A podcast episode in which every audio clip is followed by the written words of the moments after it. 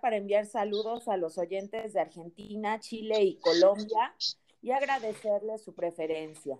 Bienvenidos todos a una emisión más de Patricia Opina. Hoy en la sección de Nahuatl la palabra armoniosa, el Xalchihuit de los idiomas del mundo, recibimos con mucho cariño a nuestro experto Juan Pichardo Rubí, profesor de Cultura y Filosofía Mexicat Nahuatl del Calmecat de la Colhuacan Juan, buenos días, bienvenido. Saludos, buenos días a todos. El día de hoy, amigos, Juan, eh, quisiéramos abordar un tema que siempre es muy controversial. Y yo quisiera preguntarte, querido Juan, si el náhuatl o mexica es idioma o es dialecto. ¿Cuál sería la acepción correcta? Bueno, durante estos 500 años de invasión que ha tenido esta cultura, pues se le dio ese, esa definición de dialecto por los, eh, precisamente por los invasores, eh, eh, no entendieron nunca cómo era su calidad de lenguaje, pero a la actualidad pues ya, ya podemos, ya hemos justificado y ya, ya em, pues podemos nombrarlo claramente como un idioma, no un dialecto. yo creo que es importante eh, definir qué cosa es un dialecto y qué cosa es un idioma. Y a grandes rasgos podemos decir que un dialecto es solamente un elemento que cubre las necesidades básicas de comunicación entre un grupo de seres humanos. Eh, no tiene obviamente escritura, no tiene reglas gramaticales, solamente son sonidos, eh, pues para generar una comunicación indispensable.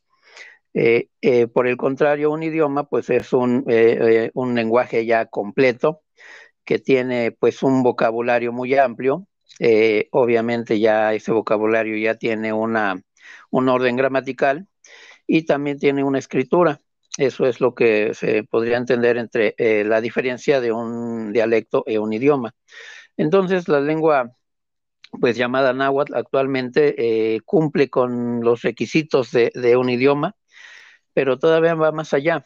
Eh, eh, no es solamente un, idioma, sino que es un idioma madre, porque todo su vocabulario, todas sus raíces etimológicas son absolutamente propias.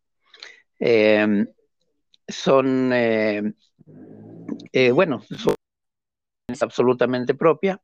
Su, su escritura también es absolutamente propia, no ha estado nada a ningún otro lenguaje. Y más aún, al contrario, eh, le, provee eh, todos estos elementos a muy diversas lenguas que se hablaron en la región de lo que se conoce como Mesoamérica. Entonces, en ese, en ese eh, entendimiento, la lengua náhuatl es una, una lengua madre también.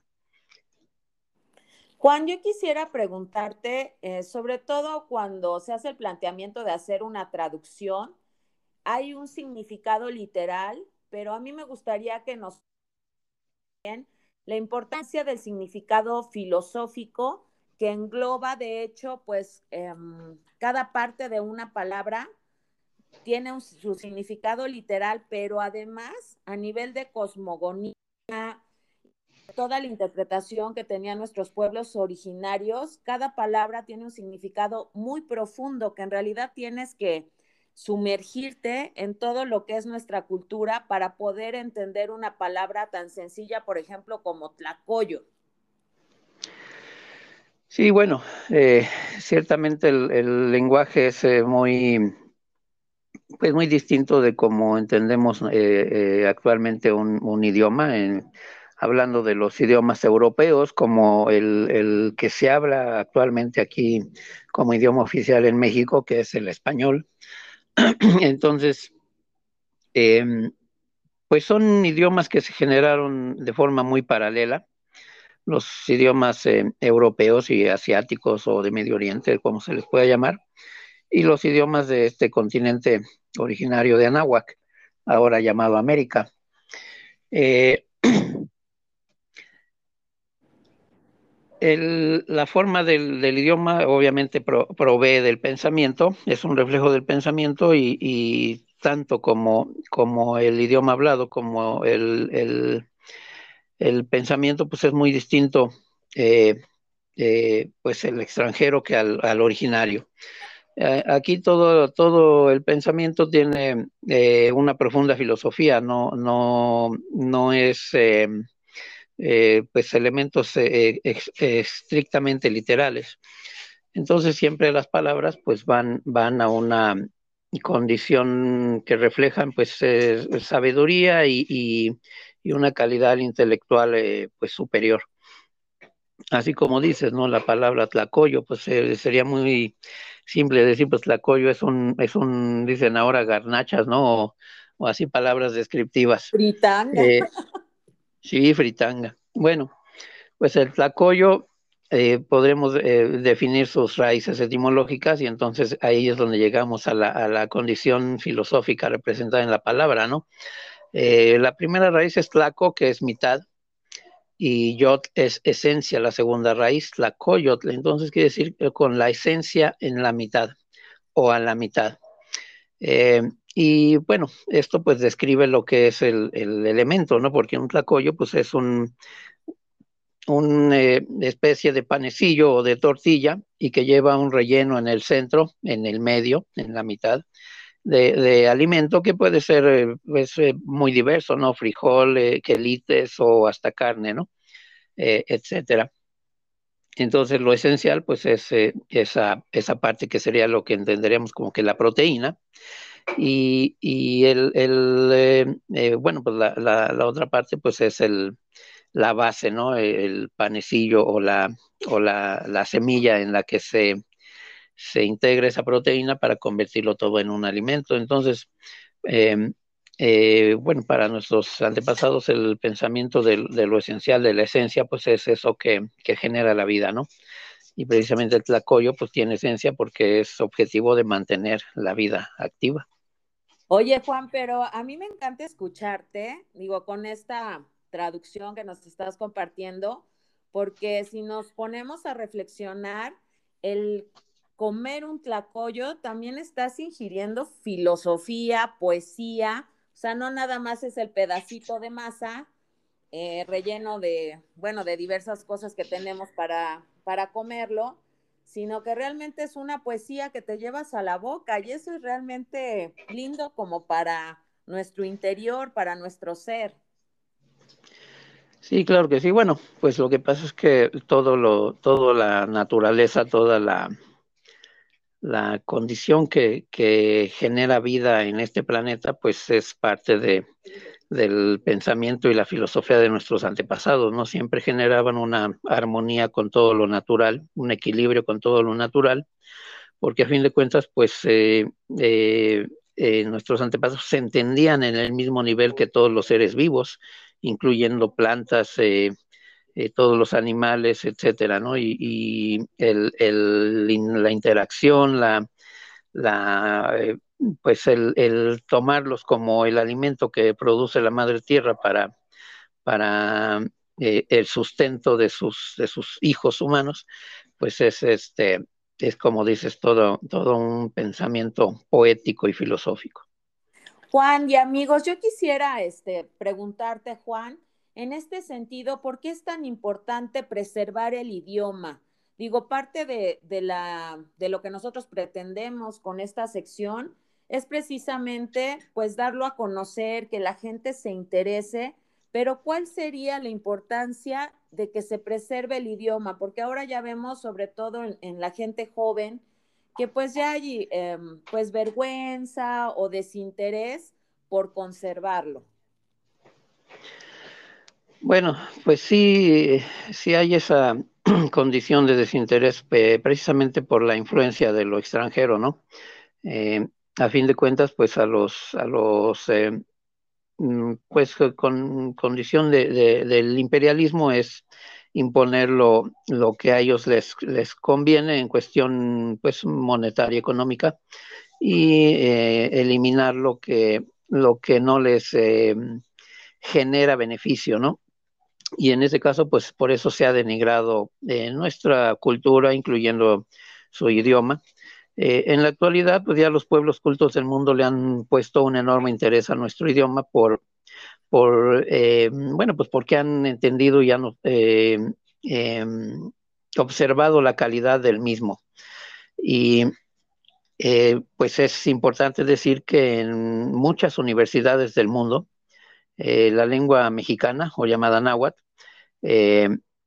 se, se, enseña incluso como una materia obligatoria.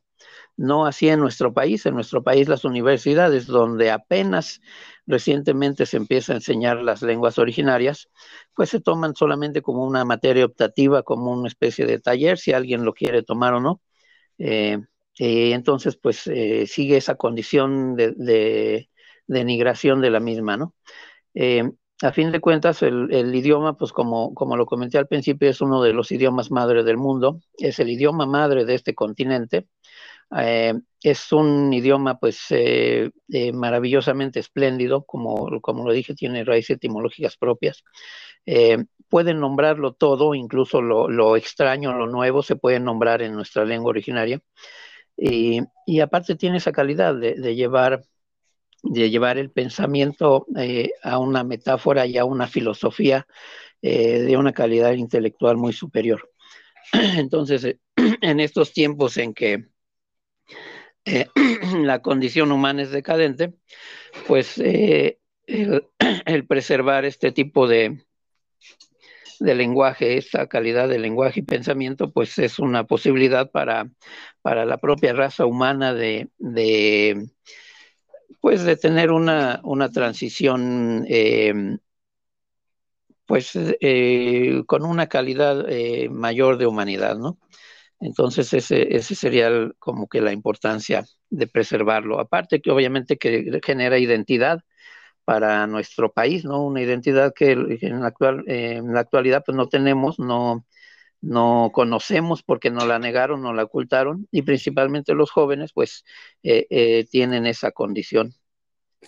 Querido Juan, decías, comentabas sobre que este idioma puede todavía eh, formar palabras de lo nuevo y de lo extraño. ¿Nos podrías compartir una palabra de lo nuevo y una palabra de lo extraño para que le quede claro a todos los oyentes de qué manera, bueno, el idioma se sigue pues mejorando y se sigue avanzando, ¿no? O sea, no se está quedando como hace 500 años, sino que de alguna manera pues se incorpora a todos los avances que estamos teniendo como sociedad.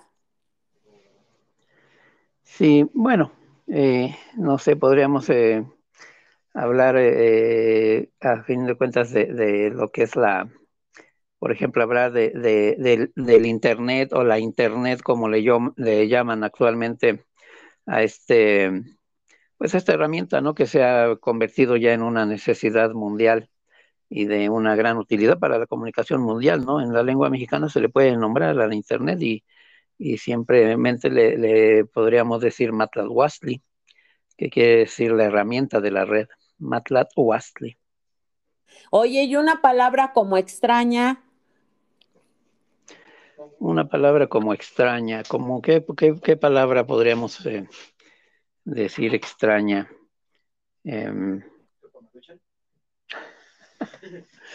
Eh,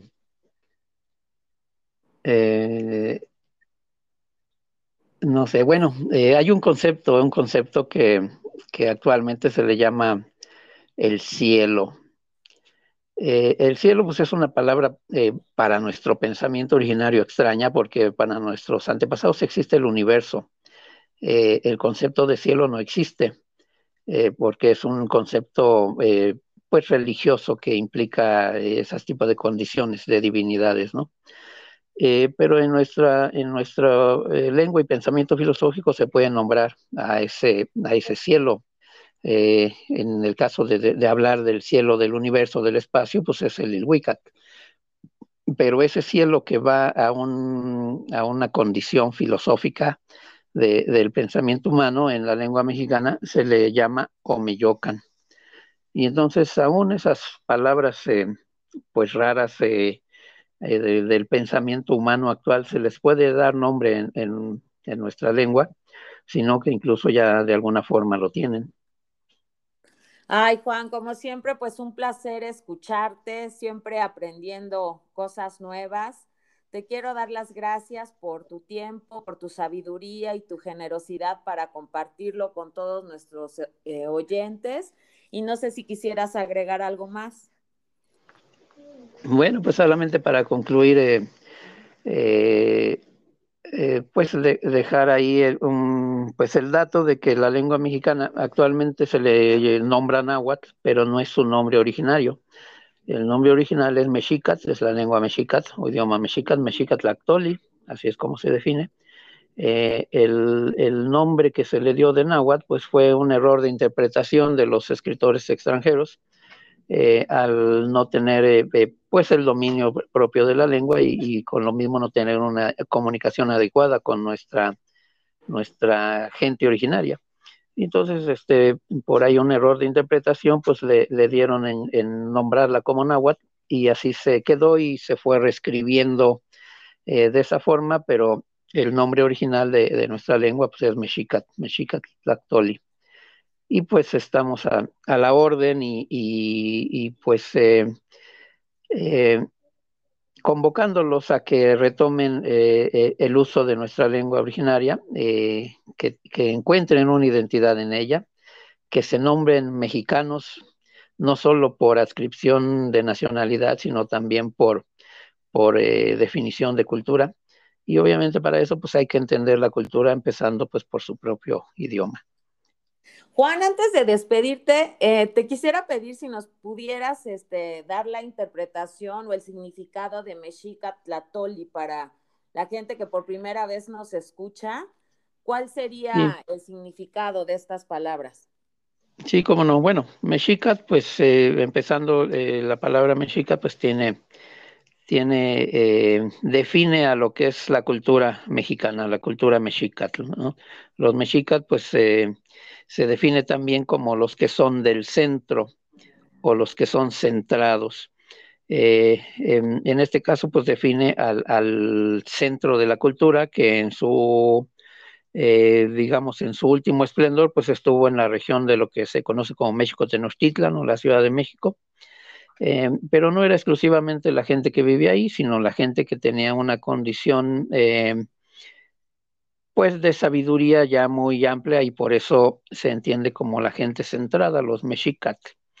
Y entonces esa es la cultura mexica, la cultura que generó una confederación literalmente continental y que tenía su última representación pues en este, en este centro de Anáhuac, alrededor de los lagos del Texcoco y en la misma isla de Tenochtitlan. Y la palabra Tlactoli pues es eh, simplemente eso mismo, palabra, Tlactoli, palabra, palabra o lenguaje. Entonces, mexica tlactoli es como decir la palabra mexicat o el lenguaje mexicat. Ay, Juan, pues como siempre, muchas gracias por tu participación. Pues nos despedimos, los esperamos en la próxima emisión. Recuerden que si quieren enviar preguntas, hemos abierto el correo de voz y con mucho gusto escuchamos todas sus sugerencias y opiniones. Juan, que tengas un excelente día. Amigos, ustedes también pásenla súper bien. Buen día para todos, gracias. Nos vemos en la próxima emisión. Gracias.